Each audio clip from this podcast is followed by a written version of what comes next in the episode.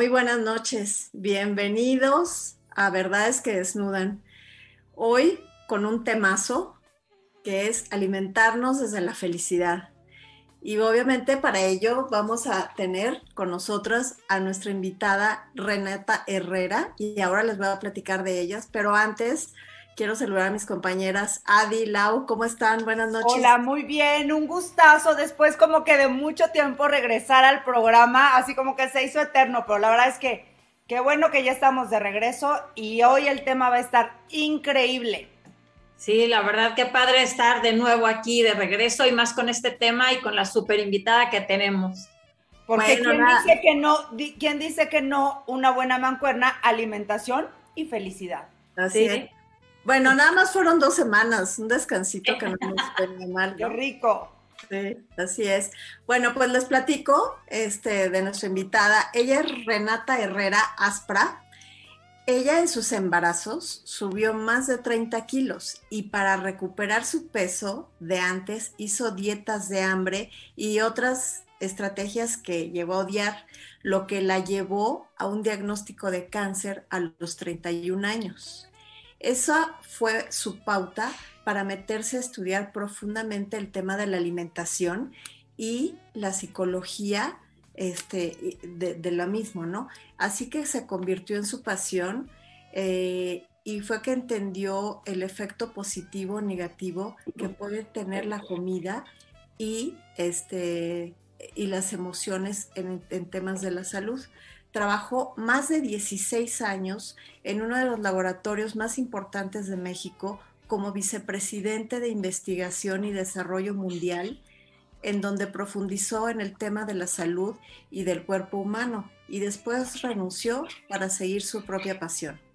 Se certificó como coach en nutrición integral y como profesional en psicología de la alimentación, especializándose en control de peso y salud hormonal con el fin de aportar un poco y evitar el dolor que causa el tema del sobrepeso. ¿Cómo estás, Renata? Bienvenida. Muchísimas gracias, Muchísimas gracias a las tres por este honor de poder estar aquí con ustedes en este maravilloso programa. No, pues sin duda para nosotros el, el, honor es nuestro por todo lo que nos vas a permitir saber, conocer, este, y pues gracias por pues esta, esta confianza, extendernos las causas que te motivaron, causas tan delicadas que te motivaron a, pues, a investigar y además compartirlo con todos, ¿no? Gracias, sí. Pues, pues ah, no, sí, es que te quería preguntar, bueno, como para, para abrir boca. Abrir. Sí, que nos digas qué implica realmente, qué es esto y qué implica alimentarse desde la felicidad. Mira, eso es comer en el estado metabólico ideal en el, estado en el que todos los órganos de tu cuerpo que tienen que ver con la digestión están trabajando perfectamente bien. Es comer con el sistema nervioso eh, eh, parasimpático activo, porque casi siempre estamos comiendo con una parte del sistema digestivo cerrado. El, el, alimentarte desde la felicidad es comer sin restricciones. Eso no quiere decir que te vas a poder comer 30 donas, no. Pero quiere decir que no vas a hacer dieta, sino vas a estar preocupándote por ese tipo de cosas que no te llevan a la felicidad.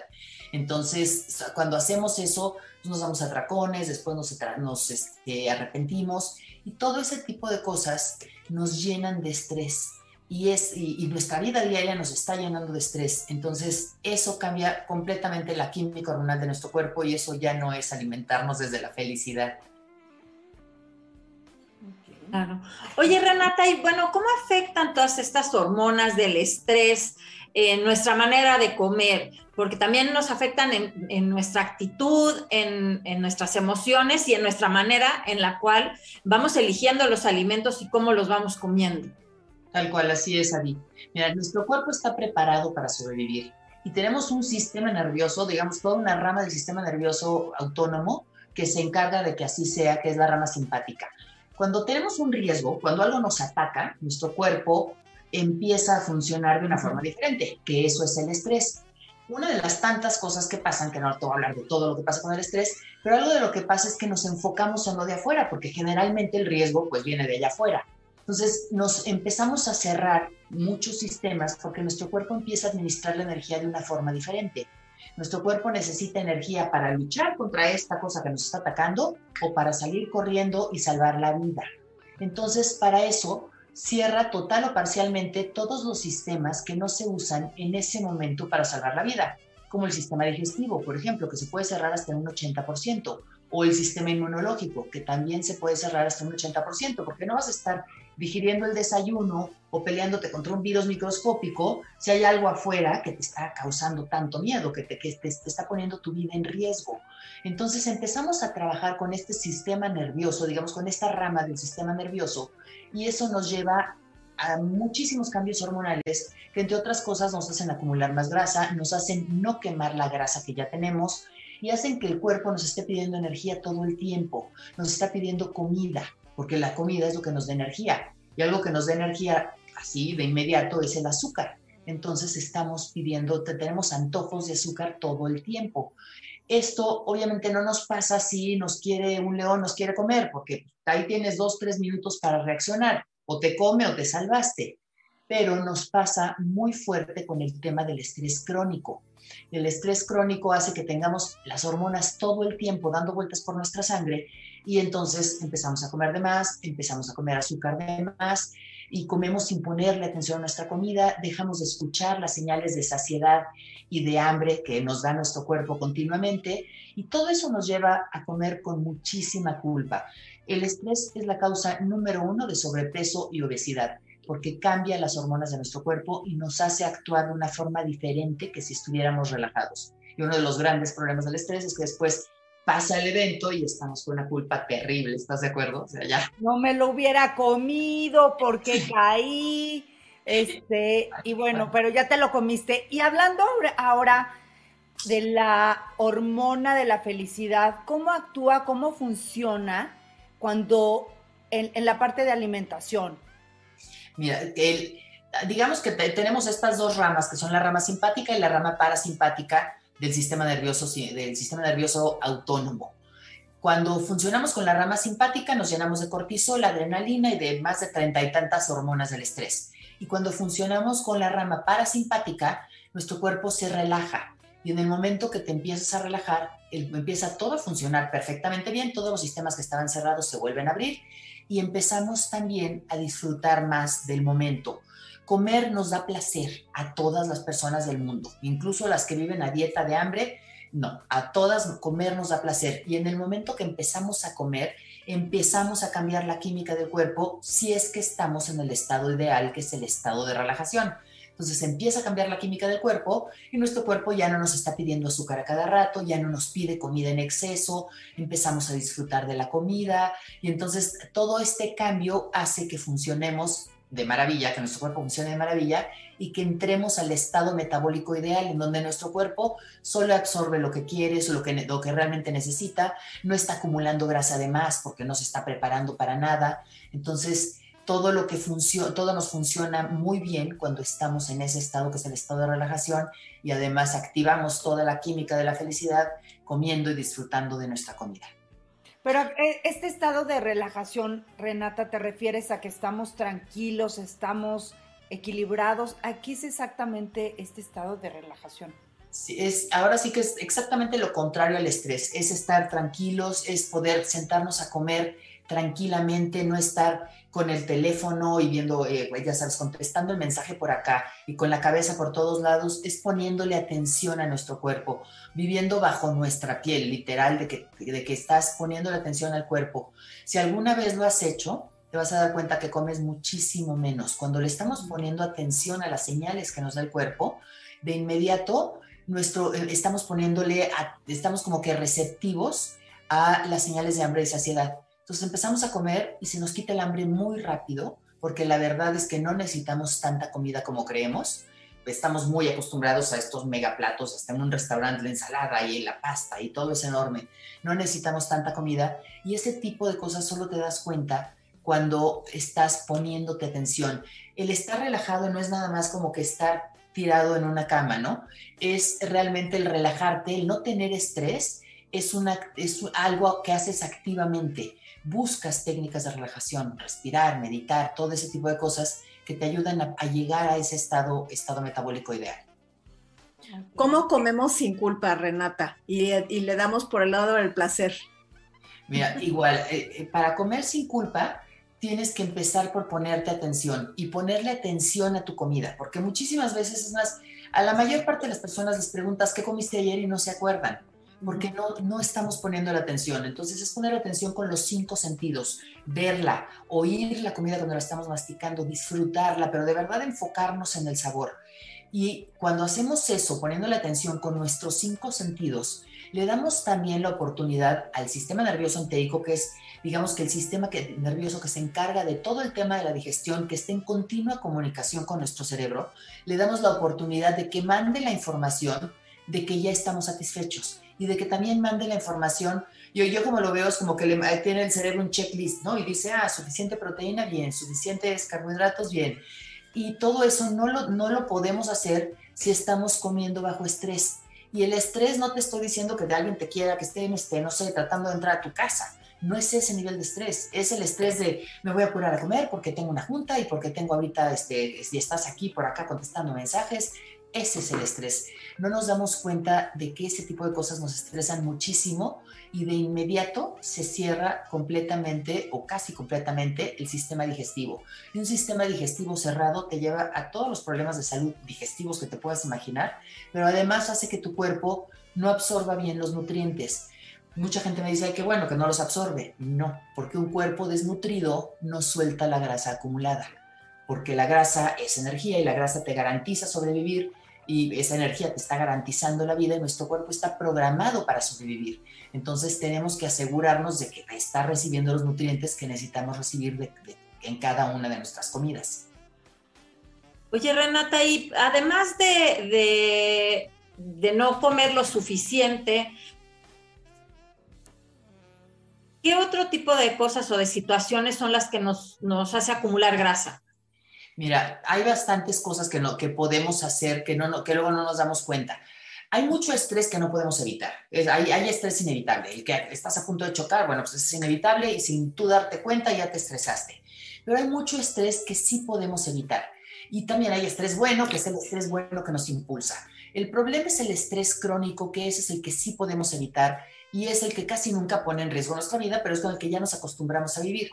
El estrés es una emoción poderosa y es muy fácil hacernos adictos al estrés. Seguramente conocen gente que no tiene nada que hacer y se lo inventa, o no está estresado y se lo inventa. Todos somos así de alguna forma. Entonces lo que tenemos que hacer es empezar a bajar nuestro sistema, empezar a bajar todo, todo lo que es el estrés, porque, el, por ejemplo, eh, otra de las cosas que nos, que nos hace muchísimo, que nos estresa mucho, es el tema de decirnos cosas nosotros. No sé si se acuerdan, cuando empezó el coronavirus en China, pues sí nos daba miedo, pero estaba en China. Después llegó a Estados Unidos y nos dio más miedo. Y después apareció por Monterrey y ya estábamos todos aterrados. Entre más cercano esté el riesgo, más miedo nos da. Y el riesgo del el tipo de cosas que nosotros mismos nos decimos, especialmente las mujeres en el tema de bajar de peso, son terribles. Yo le platicaba a Freda que yo me decía unas cosas horribles en el espejo y me agarraba la lonja, pero así con odio decía, eres una gorda, o sea, ¿qué te pasa? Wow. Eso te, te causa un estrés terrible. Las dietas te causan un estrés terrible. El solo pensar que estás a dieta te empieza a dar estrés, te da angustia, la angustia es estrés. Entonces, todo ese tipo de cosas hacen que tu cuerpo acumule muchísima más grasa. Pero luego no nos damos cuenta de esos estresores como que eso forman parte de nuestra vida. El estarnos diciendo cualquier cosita, ¿no? Se te cae el vaso y dices, ay, qué tonta. Eso ya eso es un mensaje que tu cerebro está eh, recibiendo un mensaje de agresión.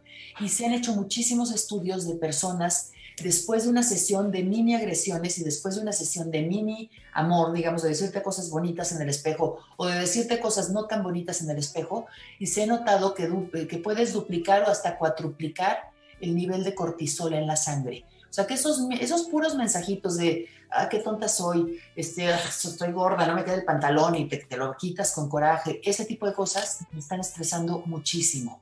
Entonces, el, el seguirla, también el estar siguiendo, ya sabes, a la super flaca, super guapa de Instagram, que representa el 5% de la población, porque el otro 95% no tenemos ese cuerpo, eso nos estresa porque es un recordatorio constante de que no estamos como queremos estar. O lo que te decía de las dietas, o el, solo hecho de tomar el Splenda, y todo, todo esto que te estoy diciendo está en miles de estudios. El solo hecho de en lugar de usar azúcar, usar Splenda, nos está recordando continuamente que estamos a dieta, que como estamos no estamos bien. No nos damos cuenta porque viene de, nuestra mente inconsciente, pero nuestra mente, nuestro cuerpo sí se está dando cuenta de todos esos mensajes y está reaccionando con niveles altos de cortisol. Ok, a ver, aquí vamos a hacer una pausa y vamos a leer todos los saludos que tenemos. Yurkis Vaca, Rosa María Ultreras, eh, Gutiérrez, Antonio Solares, Manuel Ortiz, José Afrodita Bautista, Roque Granados, Jorge Zúñiga, Jesús Falcón, Carencia Rosas, Cristian Sánchez, Ángel Navarro, Bea Lozano Sánchez, Diana Fuente Ramírez, Celia Esteves, Laura Muñoz Ramos, Yurkis dice un tema grandioso, como siempre, con excelentes temas de interés. Marisocha también un abrazo, Marisa, Antonio Ortiz. Y por aquí tenemos también una pregunta, ¿le? Una pregunta Dos preguntas tenemos. La primera, ¿qué comida debemos rechazar a toda costa? Que no hay manera que no la comamos. Ninguna. Ok. Ninguna. Wow. Hay, Que, hay, que, hay muchas cosas que nos pueden dar placer. O sea, ya sabes, la galleta de la abuelita, la pasta de la mamá. Entonces, no, no hay que rechazar. En el momento que tú te limitas algo, entonces en ese momento lo que vas a estar pensando es no voy a comer pan y estás pensando pan, pan, pan, pan y terminas comiendo mucho pan o con una angustia terrible. Lo que tenemos que aprender es a comer sanamente porque nuestro cuerpo, como te digo, está programado para sobrevivir. Y nuestro cuerpo realmente no quiere comer todo ese tipo de comida que no le nutre porque casi toda la que nos encanta son calorías vacías. Nuestro cuerpo no nos la pide. Nos lo pide cuando estamos estresados y necesita energía en este momento o cuando no estamos bien nutridos. Entonces, bueno, ahí sí nos lo pide. Y la segunda pregunta, nos hablan del alcohol. ¿Qué tan malo es para estas dietas? Mira, el tema con el alcohol es que todo el alcohol se convierte en azúcar. Entonces, hay un tema que sí tenemos, si estás buscando cuidar tu cuerpo, pero no nada más por el tema del peso, sino por el tema de toda la salud. Hace ratito hice un live de cáncer y pues está también muy relacionado con el cáncer, es el tema de la insulina. Eh, cuando sube el nivel de azúcar, sube el nivel de insulina, entre otras cosas. No es lo único que lo sube, pero es el típico es azúcar, sube la insulina y la insulina alta es lo que nos, lo que digamos que le manda la señal al cuerpo, porque la insulina es una hormona, le manda la señal al cuerpo de que es hora de almacenar. Cuando tenemos niveles altos de insulina, no hay forma de que quememos grasa, porque el cuerpo o está quemando o está almacenando. Con insulina alta está almacenando. Entonces el alcohol todo, casi sin excepción, bueno, sin excepción, nos hace subir de peso. El alcohol todo se transforma directamente en azúcar, se absorbe en el intestino delgado, se va directamente al hígado y se transforma en azúcar. O sea, alcohol bye. No, bueno, medido, ¿no? O sea. Medida, claro. claro, bueno, y no te vas a comer con tu copita de vino rico, bueno, pues eso no podemos, no lo vamos a evitar. Sí, sí, sí, no nos vamos a estar tomando 10 cervezas al día, pero pues ahí de repente una cerveza, una copita de vino, eso pues, también está rico. Claro. Oye, este, Renata, y, todas las personas, y digo sin excepción alguna, todas las personas este, podemos hacer eh, fasting o ayuno intermitente? No, no todas. O sea, bueno, embarazadas nunca, lactando no, eh, menores de edad tampoco, pero la típica es con diabetes. Con diabetes sí pues sí lo puedes hacer, pero es muy importante, ya sea que tengas diabetes 1 o diabetes tipo 2, es muy importante que lo hagas de la mano del médico, porque uno de los maravillosos efectos del ayuno intermitente es que te baja los niveles de azúcar en la sangre. Nunca llegas a un nivel en el que te puedes sentir mal, porque para eso está el hígado fabricando glicógeno y eso no, o sea, eh, con gluconogénesis que fabrica nueva glucosa. Entonces nunca llegas al nivel que te sientes mal, pero si estás tomando medicamento o estás tomando, te estás poniendo insulina, sí puedes llegar a niveles muy bajos de azúcar.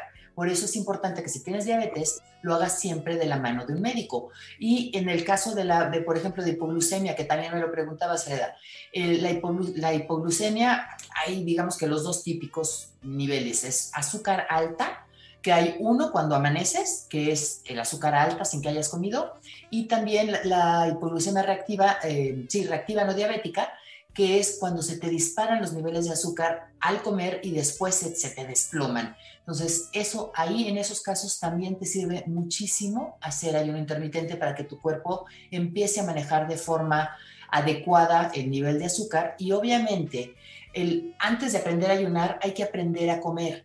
Entonces no sirve de nada hacer un ayuno si después vas a estar comiendo, romper tu ayuno con donas o con pizza, bueno, pues ahí ya no sirve de nada.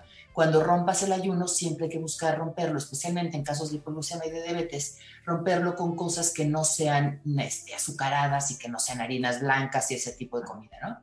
Correcto. Y rápido, nada más como complemento ahí, de el, el, el fasting idóneo de cuántas horas es hay muchos, yo nunca, no, yo no recomiendo más de 24 horas, pero a mí ese se me hace que es muy difícil. Yo considero el que más recomiendo yo es el de 16 horas. 16 horas de ayuno por 8 de alimentación. Y es muy fácil, empiezas poco a poco de 12, luego te vas a 14 horas y luego llegas a 16. Nunca debes de tener hambre, nunca te debes de sentir mal. Si hay días que uno empieza con mucha intención a hacer el ayuno y a las 12, 13 horas te sientes mal y tienes hambre, hay que comer, hay que escuchar al cuerpo. Pero en general a casi todas las personas nos cae muy bien hacer ayuno y hacer ejercicio en ayuno es bueno, es, lo mejor que podemos hacer. Hace rato, este, perdón, nada más aquí algo. Hace rato comentabas que todas las publicaciones que has leído acerca del fasting, todas te hablan de todos los beneficios. ¿Cuáles son así los inmediatos? resistencia, te ayuda a bajar o a bajar y a sanar la resistencia a la insulina. Diabetes tipo 2 también te ayuda impresionantemente con la diabetes tipo 2 a, crear hormona de crecimiento. Cuando hacemos, después de los 30 años o hasta menos, dejamos de crear hormona de crecimiento, por eso luego es tan difícil hacer músculo. Bueno, pues con esto fabricas hormona de crecimiento, también promueve la autofagia, que es, digamos, las células se comen su basura y la limpian. Bueno, pues también eso lo promueve. Está comprobadísimo que el ayuno te ayuda con el tema de la longevidad. No te estoy hablando de la arruga, sino de que nuestros órganos no se hagan viejitos antes de tiempo por tantos este, eh, oxidantes que hay en el ambiente. Entonces, bueno, pues hay muchísimas cosas en las que nos puede ayudar el ayuno que de verdad es súper recomendado. Oye, bueno, eh, regresando a esta parte del estrés y de la autopresión y de los mensajes que nos damos siempre, muchas veces son inconscientes. ¿Cómo podemos evitar todo esto y, y como todos estos bombazos, tanto de estrés como de mensajes negativos hacia nuestra persona? Una cosa, lo más importante es hacerlos conscientes. Algo que te ayuda muchísimo es la meditación porque cuando tú estás meditando, realmente estás un poco o un mucho al pendiente de tus pensamientos. Y muchas veces no nos damos cuenta de lo que estamos pensando. La verdad, la mayor parte, el 95% del tiempo de un día normal, y estos son estudios también, no nos damos cuenta de lo que estamos pensando porque quien tiene el control es nuestra mente inconsciente, no nuestra mente consciente. Entonces, si empezar, empezar a meditar, aprendes a ver tus pensamientos como si fueras un espectador, porque muchas veces nos creemos nuestros pensamientos y la realidad es que muchas de las cosas que creemos no son ciertas y nosotros no somos nuestros pensamientos, nosotros somos quien puede ver lo que estamos pensando. Entonces, una es la meditación, otra cosa es estar al pendiente de las cosas que nos decimos. A veces es difícil, pero hay que estar al pendiente, decir, yo ya me dije otra vez gorda, no, no, no, me amo y de verdad mandarnos besitos y hacer cosas para que nos ayuden a estar todo el tiempo conectadas con una emoción poderosa que es igual que el estrés es una emoción poderosa, el amor es una emoción poderosa. Si ahorita te pones a pensar en algo que te molestó hace una semana, te vuelves a estresar porque nuestro cerebro no reconoce entre lo que un riesgo real o un riesgo imaginario. Y nos podemos volver a estresar por algo y enojar muchísimo por algo que pasó hace una semana que no está pasando ahorita. Pues de la misma forma podemos llenar nuestro cuerpo de hormonas de la felicidad si nos concentramos en algo que nos gusta mucho, en algo que queremos. Yo, por ejemplo, te voy a enseñar mi mouse. Yo tengo aquí corazoncitos, tengo corazoncito también aquí en mi teclado, o sea, yo tengo corazoncitos por todos lados para acordarme que, voy a tengo que estar conectando con el amor. Entonces, bueno, pues esas son el tipo, algunas de las cosas que podemos hacer. Otra es hacer cosas que nos den placer, que nos gusten. Cuando no nos sentimos bien, cuando algo nos molesta, estamos trabajando con la rama simpática del sistema nervioso. Cuando algo nos gusta, o sea, el sentarte a tomar un té viendo la lluvia y que la disfrutas, ese tipo de placeres son los que tenemos que tratar de hacer todos los días, uno, hacer una lista de placeres y decir, de estas 10 cosas que me dan placer, voy a hacer una todos los días. Y bueno, aprovecho también para mandar amor y mandar saludos a Mayra Higuera, Ángel Fernández, Guadalupe González, Aguilar Lila, Gilbert Ortiz, Elia Pineda. Nos mandan muchos saludos. Y bueno, yo a mí me gustaría también preguntarte cómo podemos aprender más de tu conocimiento, en dónde lo podemos, este, eh, en dónde te contactamos. Bueno, me pueden encontrar en Instagram, en Facebook y en YouTube como Bienestar Infinito. Y bueno, pues ahí ya me, me, escriben, siempre contesto yo personalmente los mensajes, no todos los comentarios, pero los mensajes trato de contestarlos yo personalmente. Y también a renata arroba bienestarinfinito.com, ese es mi correo electrónico, también lo contesto yo personalmente. Entonces ahí puedo darles cualquier tipo de apoyo en el que pueda, con lo que se pueda. Súper, Renata. Oye, entonces como, pues bueno, finalmente hay que, hay que apapacharnos y darnos, hacer este, pues lista de placer que no incluya ni azúcar ni harinas. ¿Estamos? ¿Es así? El, tema con el azúcar las harinas, sí, a ver, comer nos da placer, pero el problema es que luego mandamos todo nuestro placer al comer. Entonces hay que tener diferentes placeres y también esta es la vitamina P de placer pero también entender que esa vitamina P a la hora de la comida tenemos que darla, dosificarla con inteligencia y con sabiduría. Claro que a todos nos da placer comernos una dona. Te comete una dona de vez en cuando, no pasa nada, pero de vez en cuando. No que sea parte de tu día, de tu día ni te comas una caja de donas. Entonces hay que meterle mucha inteligencia y mucha sabiduría al tema de la vitamina P. Y el tema de harinas y azúcares, no decir no me lo voy a comer nunca, nada más tratar de enfocarnos en lugar de, de decir no voy a comer esto, más bien enfocarnos en qué sí voy a comer. Me voy a enfocar en salud, no alejarme de lo que me engorda, sino enfocarme en lo que mi cuerpo se merece. ¿Y comida sin gluten, Renata? Es bastante buena. Todo esto, esto sí es... Eh, eh, bueno. es bastante buena opción porque el trigo que tenemos ahorita, especialmente lo que más gluten tiene, que a lo que estamos expuestos es el trigo. Y el trigo que tenemos ahorita es muy diferente al trigo de nuestros tatarabuelos. Y ah. este trigo sí tiene una proteína, la, proteína del, gluten es diferente y se está viendo que está haciéndonos muchísimo daño. Y entonces, no, no, no, dale, dale, dale. Las harinas, por ejemplo, que, que hay ahora eh, harina de almendra, harina de avena, o sea, podemos sustituir, digamos, con todo este tipo de harinas. Sí, sí. Eh, la, la, eh, la harina de trigo sí eh, hay que sustituirla, pero no con harina de grano, la avena es un grano. Entonces, el grano se debe de comer entero, pero harina de almendra, harina de coco, todo lo que no sea grano, sí, y son sustitutos buenísimos y puedes hacer panes y puedes hacer todo lo que quieras con ese tipo de harinas y te quedan buenísimas. Yo ahí tengo varias recetas en la página. Okay. ¿No puedo hacer una pregunta todavía? Renata, es que, hay que saber todo. Renata, ¿y la parte keto ¿Tú estás a favor de dieta que, de, keto? Es, mira, es una dieta maravillosa, pero es una dieta como tratamiento, es una dieta terapéutica. Yo no estoy a favor de ninguna dieta porque en la keto, bueno, te limitas todos los carbohidratos y te limitas muchísimas cosas. Y en el momento que empezamos con limitaciones, estamos otra vez en este estrés de, no, no, no, yo no puedo, yo no puedo pan, no, qué rico, voy a ir al italiano, pero no puedo comer pasta. Y ya entras otra vez a este tema. creo que las dietas, las dietas, y está, está comprobadísimo, las dietas nos hacen subir de peso.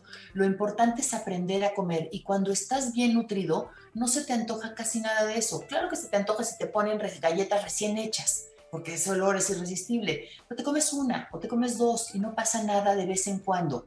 Pero yo no estoy, no soy partidaria de hacer ningún tipo de dieta restrictiva.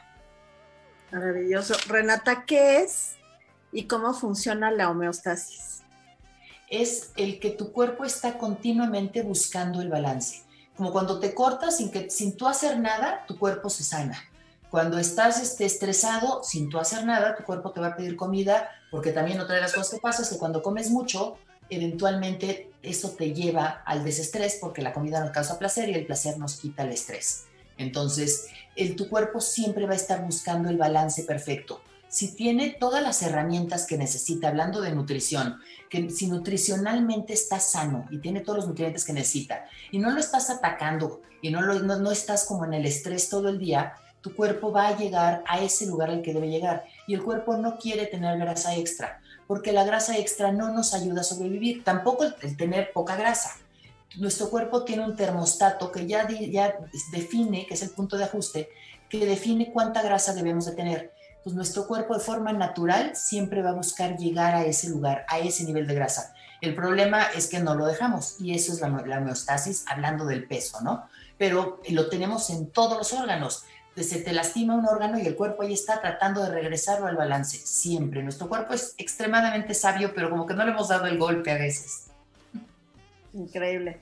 Pues bueno, la verdad es que este ya, ya el tiempo se nos agotado, desgraciadamente se acabó y la información que nos has brindado el día de hoy es grandiosa. No sé si nos quieras dar algún dato duro, alguna algo con lo que nos despidamos, Renata, que nos quieras dejar ahí. Pues mira, básicamente que el 98% de las personas que bajan de peso con dieta y ejercicio nada más lo vuelven a recuperar en menos de tres años. Entonces es bien importante que nos demos cuenta que las dietas no sirven que nosotros seres humanos venimos en diferentes tamaños y colores y como somos ya somos perfectas. Pues que hay que relajarnos y darle a nuestro cuerpo todas las herramientas para que llegue a ese lugar, a ese punto de ajuste a donde quiere llegar. Okay. Súper ah, padre.